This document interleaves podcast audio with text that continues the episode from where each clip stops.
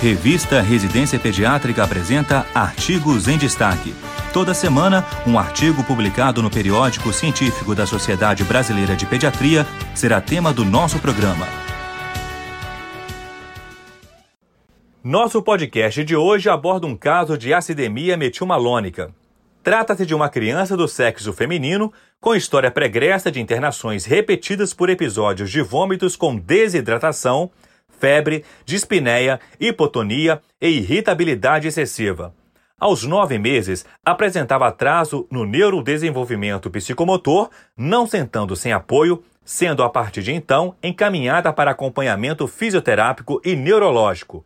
Aos três anos e dez meses, em nova internação, iniciou-se investigação para erro inato do metabolismo através da análise de ácidos orgânicos urinários e cromatografia de aminoácidos em plasma, quando se confirmou o quadro de acidemia metilmalâmica.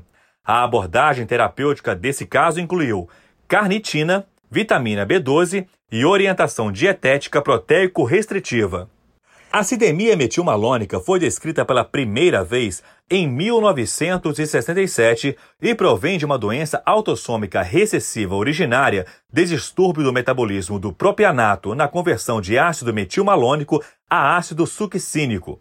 No Brasil, os poucos dados epidemiológicos disponíveis dificultam a busca diagnóstica na população pediátrica apesar de rara, é um dos mais frequentes erros inatos do metabolismo dos ácidos orgânicos. A doença pode se manifestar já nos primeiros dias de vida ou ter início mais tardio na infância. As crises do período pós-neonatal são, geralmente, desencadeadas por sobrecarga proteica, eventos catabólicos ou pelo uso de determinadas medicações. Os sintomas podem simular outras doenças, como, por exemplo, cetoacidose diabética. Os quadros clínicos mais comuns incluem encefalopatia ou coma inexplicado, hipotonia, convulsões, traquipneia, cardiomiopatia ou intervalo QT prolongado, além do atraso no desenvolvimento neuropsicomotor. É importante a atualização sobre o tema, pois o tratamento precoce é essencial. Não deixem de ler o artigo completo, cujo texto detalha a evolução do paciente, os exames complementares solicitados e faz ainda uma revisão pormenorizada da doença. Para isso, basta digitar erros inatos do metabolismo dos aminoácidos e boa leitura.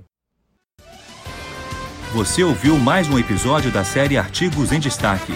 Residência Pediátrica, a revista do pediatra.